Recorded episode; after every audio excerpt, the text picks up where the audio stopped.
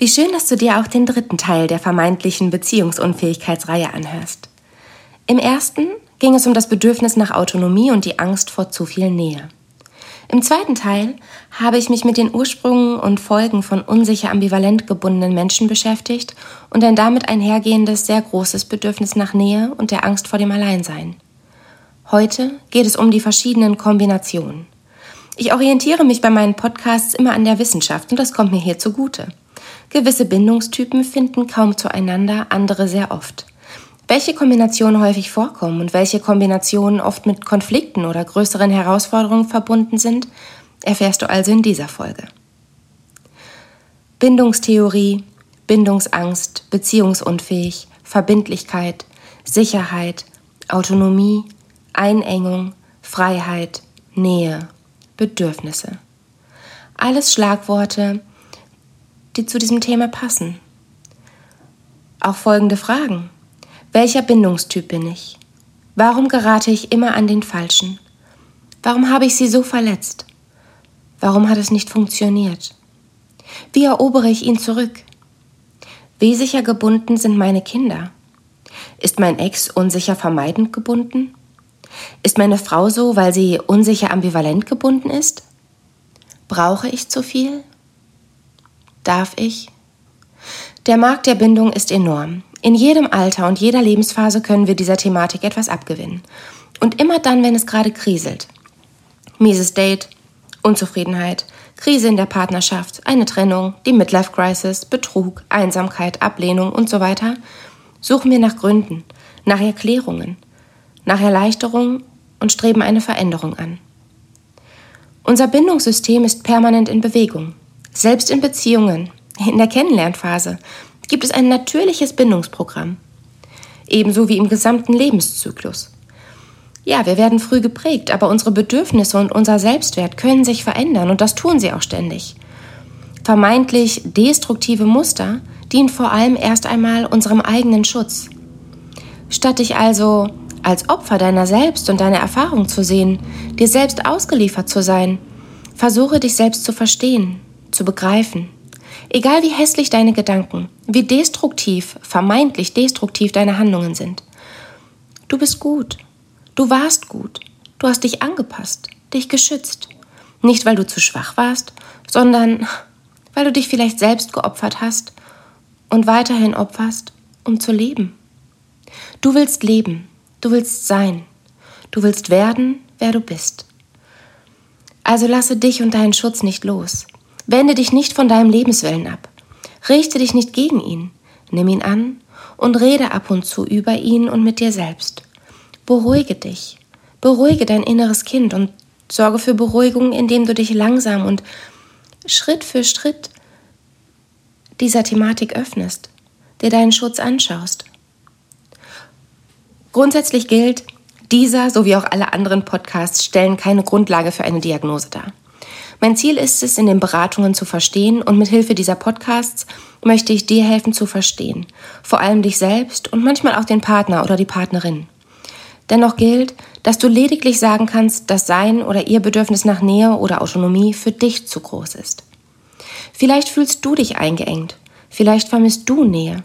Ob das nun in deinem Gegenüber, dir, eurer Kombination oder aber euren verschiedenen Lebensphasen liegt, kann mit Hilfe eines Podcasts, Fachbuch oder auch Studie nicht erklärt werden. Vielleicht erfährst du Erleichterung.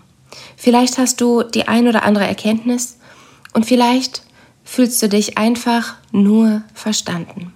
Nimm mit, was du brauchst und falls es ein bisschen mehr bedarf, scheue dich nicht, mich zu kontaktieren, um einen Termin zu vereinbaren, online oder in meiner Praxis in Unna. So, nun zum Thema. Ich werde nun nicht wiederholen, sondern nur knapp zusammenfassen. Es gibt verschiedene Bindungstypen. Der Grundstein für das Spannungsfeld zwischen Autonomie und Nähe wird in der frühen Kindheit gelegt. Grundsätzlich verändern sich aber im Laufe des Lebens die Bedürfnisse und auch das Spannungsfeld variiert. Beziehungen haben in der Regel sogar ein ganz eigenes Autonomie- und Nähesystem. Nähe dient der Bindung. Das geht sogar so weit, dass unser Körper durch Nähe ein ganz besonderes Hormon ausschüttet. Oxytocin, auch gerne das Kuschelhormon genannt. Oxytocin gehört zu den Glückshormonen. Es sorgt für Wohlbefinden. Zu Beginn einer Beziehung passt man sich dem anderen nur allzu gern ein bisschen an, öffnet sich nach und nach, wenn man sich sicher und geborgen fühlt. Man vermisst einander schon beim Abschied. Und auch körperliche Nähe ist in der Anfangsphase deutlich ausgeprägter. Man kann ein ganzes Wochenende ineinander verschlungen verbringen, ohne dass sich einer fragt, was machen wir denn heute? Diese Phase wird auch gerne als Verliebtheit bezeichnet. Das aufregende und unsichere Gefühl der Verliebtheit nimmt mit Sicherheit und Geborgenheit, mit Nähe langsam ab. Zum Glück, denn Verliebtheit ist vergleichbar mit dem Gefühl von Angst. Hier jedoch kann es schon zur ersten Diskrepanz kommen. Menschen, die nicht sicher gebunden sind, verwechseln Verliebtsein mit Liebe. Denn die elterliche Liebe war vielleicht nicht sicher, sondern unberechenbar. Liebe ist kein geborgenes Gefühl, sondern etwas Aufregendes. Etwas, was man jederzeit wieder verlieren kann. Nimmt das aufregend unsichere Verliebtheitsgefühl langsam ab, kommen manchmal erste Zweifel auf. Das geborgene, sichere Gefühl wird als langweilig empfunden, sofern man dem Gefühl überhaupt trauen kann. Oder aber als Bedrohung. Dazu gleich mehr. Diese erste Phase erinnert stark an die ersten Lebensmonate des Kindes. Es benötigt vor allem Nähe und Sicherheit, um zu überleben. Hat es genug davon und wurde Vertrauen in die Bezugsperson und sich selbst aufgebaut, beginnt die Trotzphase, mittlerweile auch Autonomiephase genannt. Hier möchte sich das Kleinkind langsam lösen, Dinge alleine tun und reagiert entsprechend stark auf Regeln, Bevormundung und Grenzen. Gleiches passiert, wenn auch nicht so extrem, in der Beziehung. Beide lösen sich langsam voneinander. Sie müssen sich nicht permanent festhalten, um sich verbunden zu fühlen. Die Bindung ist da, auch wenn beide eigenen Interessen oder einander verfolgen. Auch wenn beide eigene Interessen ohne einander verfolgen. War das ein freudscher Versprecher? Hier nun einmal die vier Aspekte der sicheren Bindung, die sowohl für Kinder als auch für Erwachsene gültig sind. Erstens, wir suchen die Nähe der anderen Person. Zweitens, wir leiden unter der Trennung von der anderen Person. Drittens, wir freuen uns über die Rückkehr. Viertens, auch wenn die andere Person nicht anwesend ist, fühlen wir uns sicher und verbunden. Was passiert nun, wenn jemand unsicher gebunden geprägt ist?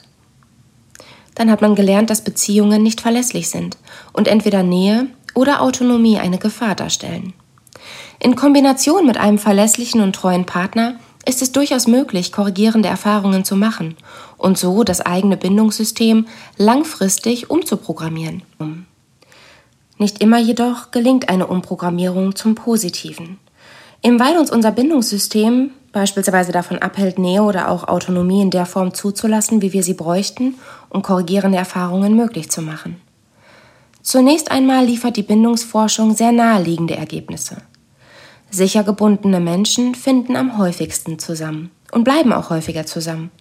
Die Scheidungsrate ist eher gering. Unsicher gebundene Menschen lassen sich in zwei Kategorien einteilen. Erstens die Angst vor dem Alleinsein, unsicher ambivalent, ca. 20 Prozent, von offenen Selbstzweifeln geprägt. Was bin ich schon ohne dich? Ich will genug sein. Ich passe mich an. Ich bin für dich da. Bitte verlass mich nicht. Ich tue alles, um geliebt zu werden. Es besteht eine hohe emotionale Abhängigkeit. Mehr dazu erfährst du im Podcast Teil 2. Zweitens. Die Angst vor Nähe und Verbindlichkeit. Unsicher vermeidend gebundene Menschen. Ca. 25 Prozent. Von verdeckten Selbstzweifeln geprägt. Ich reiche mir aus, auch wenn ich dir nicht genug bin. Das schaffe ich eh nicht. Ich möchte, nicht, ich möchte mich nicht abhängig machen und mich nicht ganz öffnen. Ich habe Angst, mich zu verlieren, wenn ich dir zu nahe komme. Nähe und Liebe ist oft mit Schuld und Überforderung verbunden.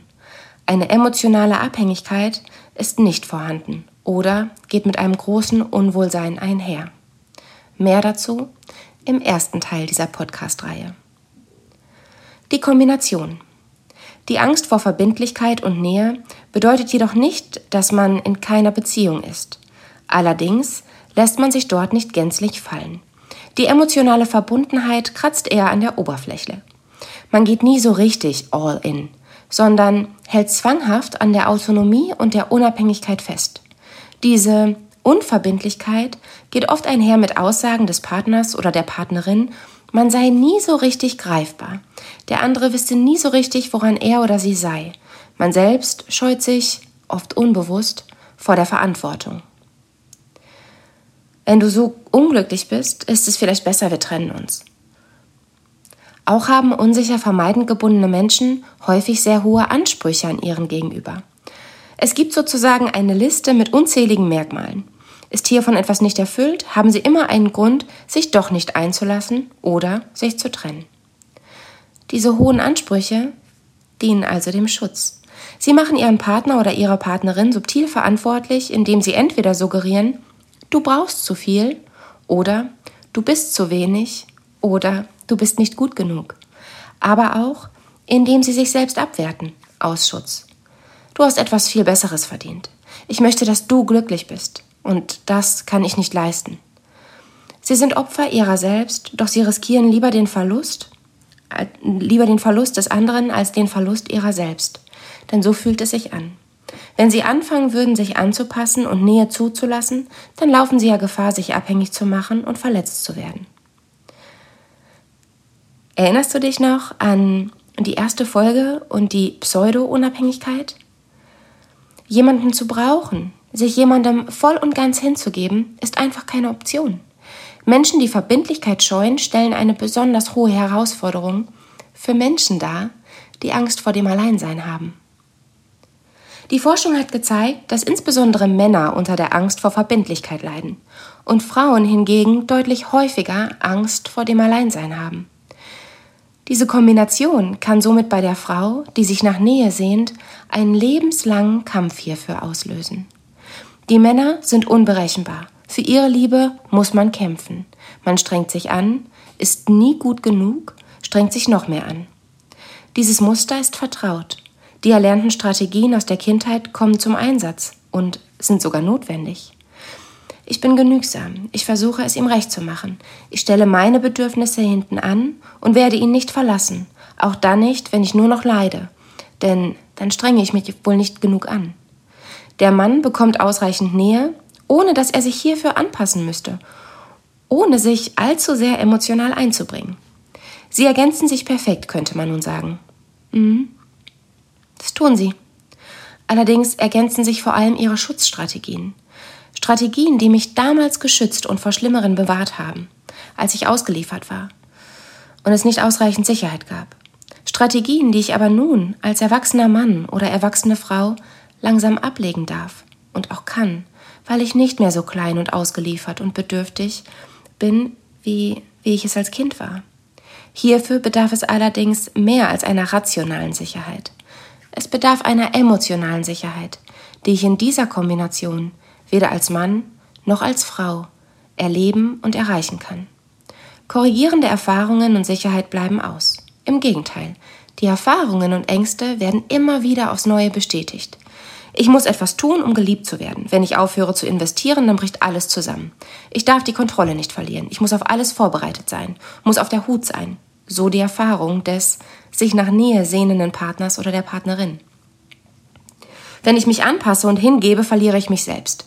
Ich verliere meine Autonomie und meine Partnerin oder mein Partner bekommt eine Macht über mich, die dazu führt, dass ich ausgeliefert, klein und verletzlich werde. Wenn ich Nähe zulasse, bekomme ich eine Verantwortung, der ich nicht gerecht werden kann und will. So, da sind wir auch schon bei der Frage, warum gerate ich eigentlich immer an den Falschen? Diese Frage wird oft von Frauen gestellt, meist unsicher ambivalent gebunden. Naja, weil der Falsche dir gibt, was du kennst und von dem du glaubst, dass du es brauchst. Eine Aufgabe und Unsicherheit. Weil du nach etwas Vertrautem suchst, etwas Aufregendem und einer Herausforderung. Einem sicher gebundenen Mann, der dir suggeriert, dass er dich für dein Sein liebt, dem kannst du entweder nicht trauen und unterstellst ihm niedere Absichten, oder du bist überfordert und fühlst dich unsicher, weil du nicht weißt, wie du dich zu verhalten hast. Denn dein Verhalten machst du ja auch sonst von deiner Außenwelt abhängig. Du fühlst dich unwohl oder langweilst dich gar, fragst dich, ob das Liebe ist, wo sie sich doch so leise, unspektakulär und sicher anfühlt. Eine andere Frage. Warum habe ich sie nur so schlecht behandelt? Nur an mich gedacht. Warum habe ich sie betrogen? Diese Frage stellen mir häufiger die Männer in der Einzelberatung, nachdem sie von der Frau verlassen wurden, bei der sie sich wohlfühlten und die sie dennoch schlecht behandelt haben. Hm. Vielleicht weil du dich eingeengt gefühlt hast? Sicherheit fühlt sich bedrohlich oder und langweilig an. Du musst es vor allem, äh, du musst es vor allem dir selbst immer wieder beweisen, dass du sie nicht brauchst, dass du unabhängig bist, nicht nach ihrer Pfeife tanzt. Sie wurde selbstverständlich, und egal wie schlecht du sie behandelt hast, sie war da und blieb. Und erst als sie dich dann verlassen hat, endgültig, hast du gemerkt, wie sehr du sie tatsächlich brauchtest. Dein Bindungssystem geriet ins Wanken. Nun erkennst du dich kaum wieder, kommst sogar zu mir, schämst dich, fühlst dich schuldig, sehnst dich nach Nähe und Verbindlichkeit und möchtest sie zurück, hast aber gleichzeitig Angst vor dir selbst, dass du, sobald sie dich zurücknimmt, wieder in alte Muster verfällst. Eine sicher gebundene Frau wird nicht alles für dich tun, damit, sie, damit du sie liebst. Sie wird dich rasch überfordern, indem sie ebenfalls Verbindlichkeit fordert. Sicher gebundene Frauen wirken auf dich kompliziert und anstrengend, weil sie eine Meinung und Bedürfnisse haben. Sie passen sich dir an, aber fordern auch Anpassung von dir. Sie wollen auch nicht all dem entsprechen, was du von ihnen erwartest. Falls du also unsicher vermeidend gebunden bist, wirst du Frauen als komplizierte und anstrengende Zicken wahrnehmen oder Männer als anhängliche Weicheier. Blicken wir nun auf eine konkrete Situation. Du bist gestresst, musst noch was für morgen fertig bekommen und sitzt am Schreibtisch. Der Partner oder die Partnerin kommt rein. Bist du unsicher vermeidend gebunden, wirst du vermutlich ungehalten reagieren und sagen, siehst du nicht, dass ich arbeite, ich muss mich hier echt konzentrieren. Eine sicher gebundene Frau oder ein sicher gebundener Mann würde diese Aussage nicht auf sich beziehen und Verständnis dafür haben, dass wir gestresst sind. Vielleicht würde er oder sie sogar Hilfe anbieten und gut zureden eine korrigierende Erfahrung. Eine unsicher ambivalente Partnerin oder ein unsicher ambivalenter Partner würde direkt verunsichert und ängstlich werden. Er oder sie würde diese harsche Ablehnung auf sich selbst beziehen. Nur weil er oder sie gerade im Stress ist, muss er doch nicht so mit mir reden, da steckt doch mehr hinter. Was habe ich was falsch gemacht? Und vermutlich würden sie entsprechend reagieren. Ist alles okay? Habe ich was falsch gemacht? Du fühlst dich dann nicht nur gestört in deiner Arbeit, sondern auch überfordert, eingeengt und das Hinterfragen nervt dich. Ein unsicher Vermeidender gegenüber, wie gesagt, diese Kombination ist eher selten, würde entweder gar nicht reinkommen oder direkt wütend antworten. Geht's noch? Wie redest du mit mir? Mach weiter so und ich werde dich nie wieder von deiner Arbeit abhalten. Es würde eskalieren und zu einer Autonomiedemonstration kommen. Wer braucht wen am wenigsten? Bist du unsicher ambivalent gebunden, würdest du in der Situation vermutlich sehr zugewandt reagieren.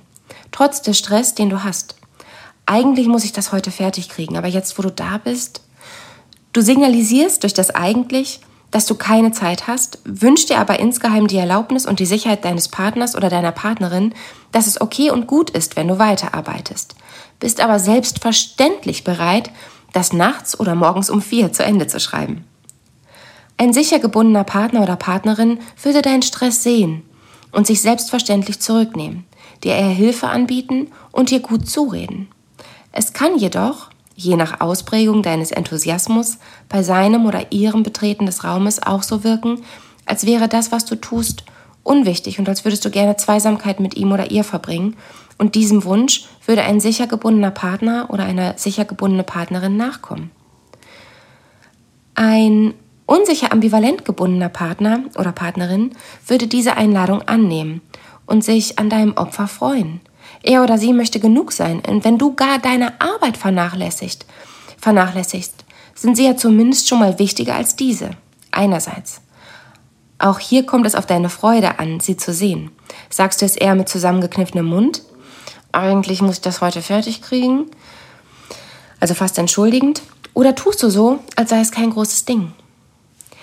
Natürlich sind diese Beispiele überzogen. Selbstverständlich kann das Spannungsfeld von Autonomie und Nähe sich immer wieder verändern. Auch das Bindungssystem von unsicher gebundenen Menschen variiert. In der Regel wird es bei sicher gebundenen Menschen unbewusst und fast von allein ausgeglichen.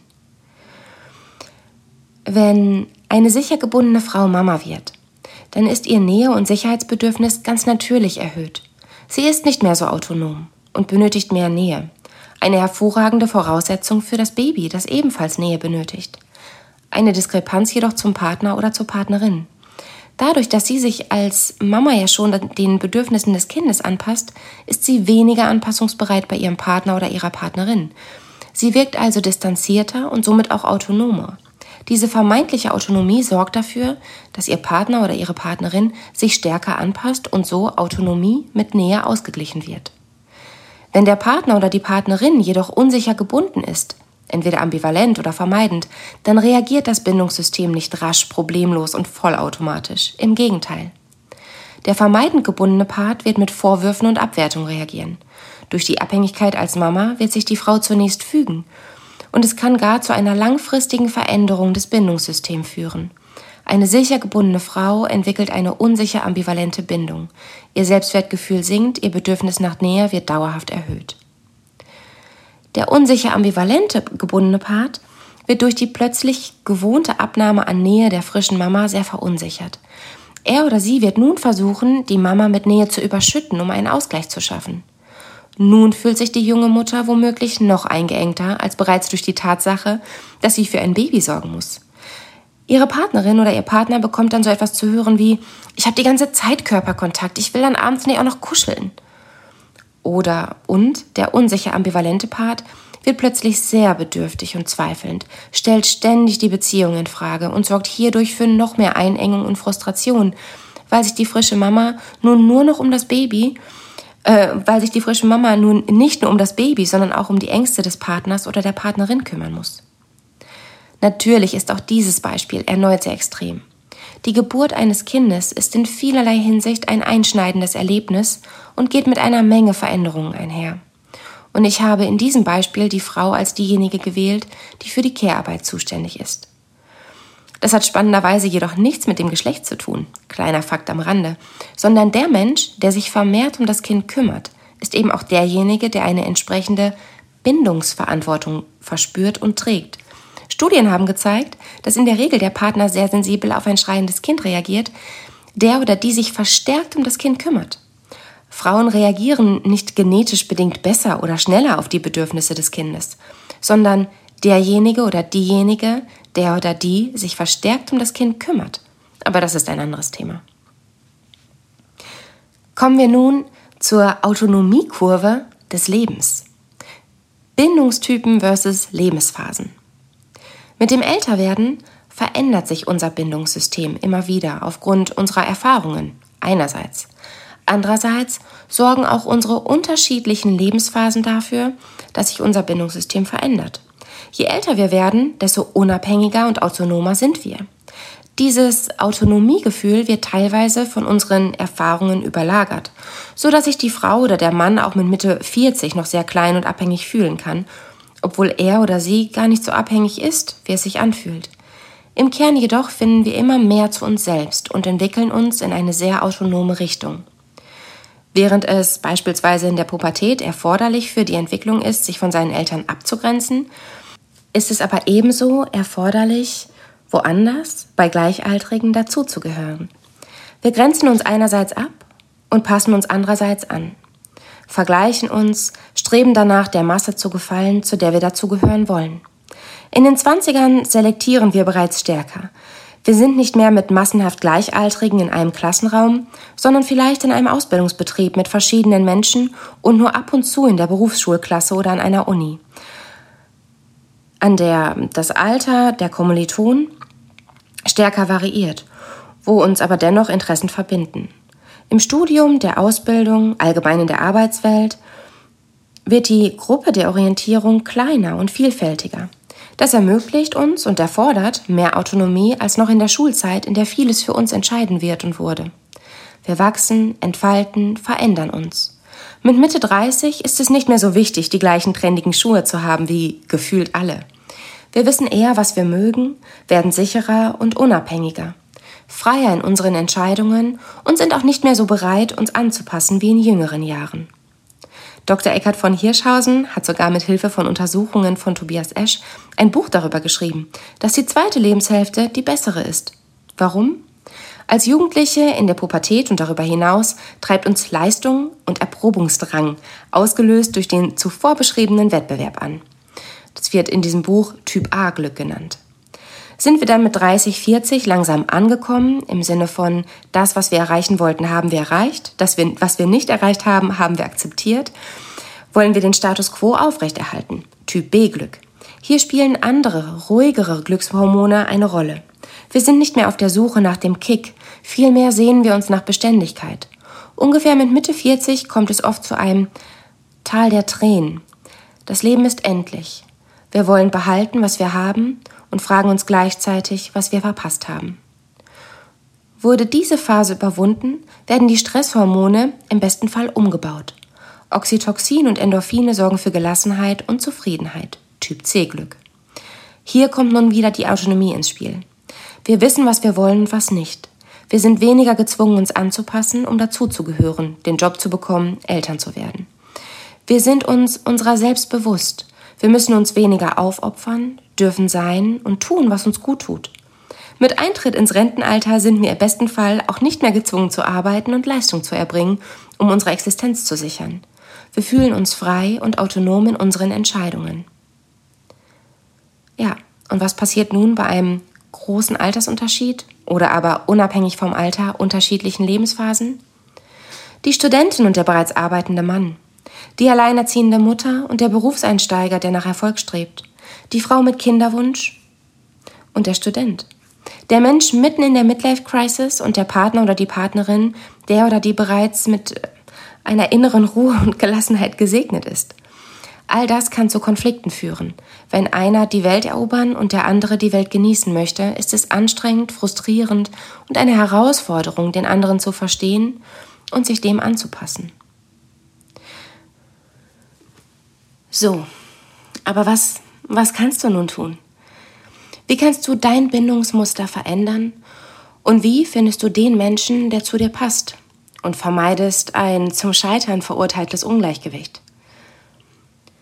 Dein Beziehungsmuster zu verändern erfolgt durch folgende Schritte. Erstens.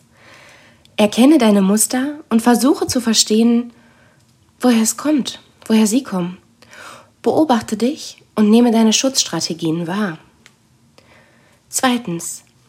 Wenn du verstehst, dass deine Muster und Strategien nicht dazu dienen, dir zu schaden, sondern sie dir vielleicht damals geholfen haben zu überleben, dich geschützt und beschützt haben, kannst du sie viel sanfter und leichter annehmen.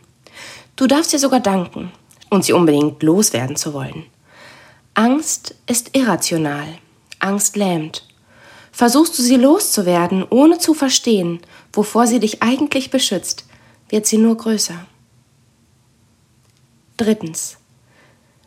Wenn du nun erkennst oder erkannt hast, welche guten Gründe und welche Erfahrungen dich gelehrt haben, so zu handeln, zu denken und zu fühlen, wie du es eben tust, kannst du dir ganz bewusst überlegen, ob du diesen Schutz in der Form wirklich noch so brauchst. Aus Scham wird Empathie, Mitgefühl, aus Hilflosigkeit wird Handlungsfähigkeit. Viertens. Jetzt kannst du praktisch anfangen, aber fang bei kleinen, banalen Dingen an.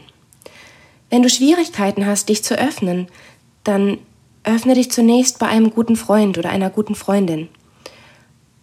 Falls du realisierst, dass du immer Angst davor hattest, um Hilfe zu bitten, dann bitte eine gute Freundin oder einen guten Freund um einen kleinen Gefallen. Hierdurch werden korrigierende Erfahrungen möglich. Die Freundin oder der Freund freut sich vielleicht sogar für dich da zu sein, dich aufzufangen und dir zu helfen. Wie verändere ich mein Bindungsmuster in der Partnerschaft? Hm. Erstens, eins nach dem anderen. Fange zunächst erstmal bei dir an. Die intime Liebesbeziehung ist oft eine größere Herausforderung als eine Freundschaft. Eine Freundschaft fühlt sich oft sicherer an als eine Beziehung, unabhängig vom Bindungstypen. Hast du erkannt, verstanden und akzeptiert, nicht resigniert, und bist du somit bereit, ein paar Muster bewusst ab und zu loszulassen, durftest du auch die ein oder andere korrigierende Erfahrung erleben. Du bist nun auch in der Lage zu benennen, was du brauchst. Nähe oder Freiheit, ohne es versteckt, unbewusst, wie ausgeliefert als Anklage oder Vorwurf zu äußern. Statt deiner Partnerin oder deinem Partner vorzuwerfen, er engt dich ein oder liebt dich nicht wirklich, kannst du offen und ehrlich sagen, dass du Angst hast und verunsichert oder überfordert bist. Drittens. Gerade zu Beginn, in der Kennenlernphase, ist es schwierig, den anderen wortlos zu verstehen, weil wir das Verhalten nur mit Hilfe unserer Perspektive deuten. Er meldet sich nicht, also hat er kein Interesse. Schutz.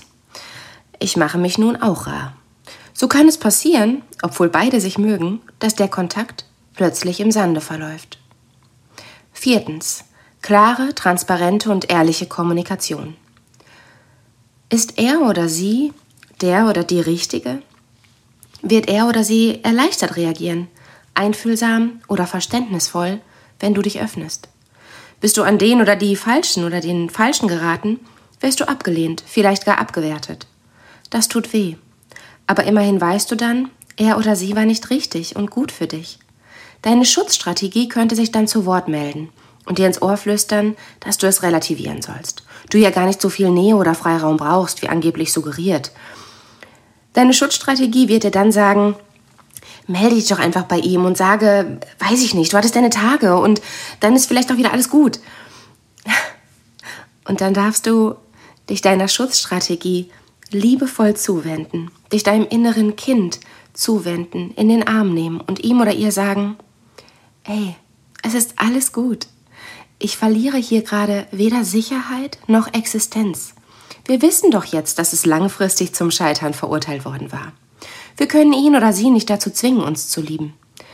Wir könnten maximal so tun, als seien wir anders und fühlen uns dann dennoch auch nicht gut und auch nicht gesehen.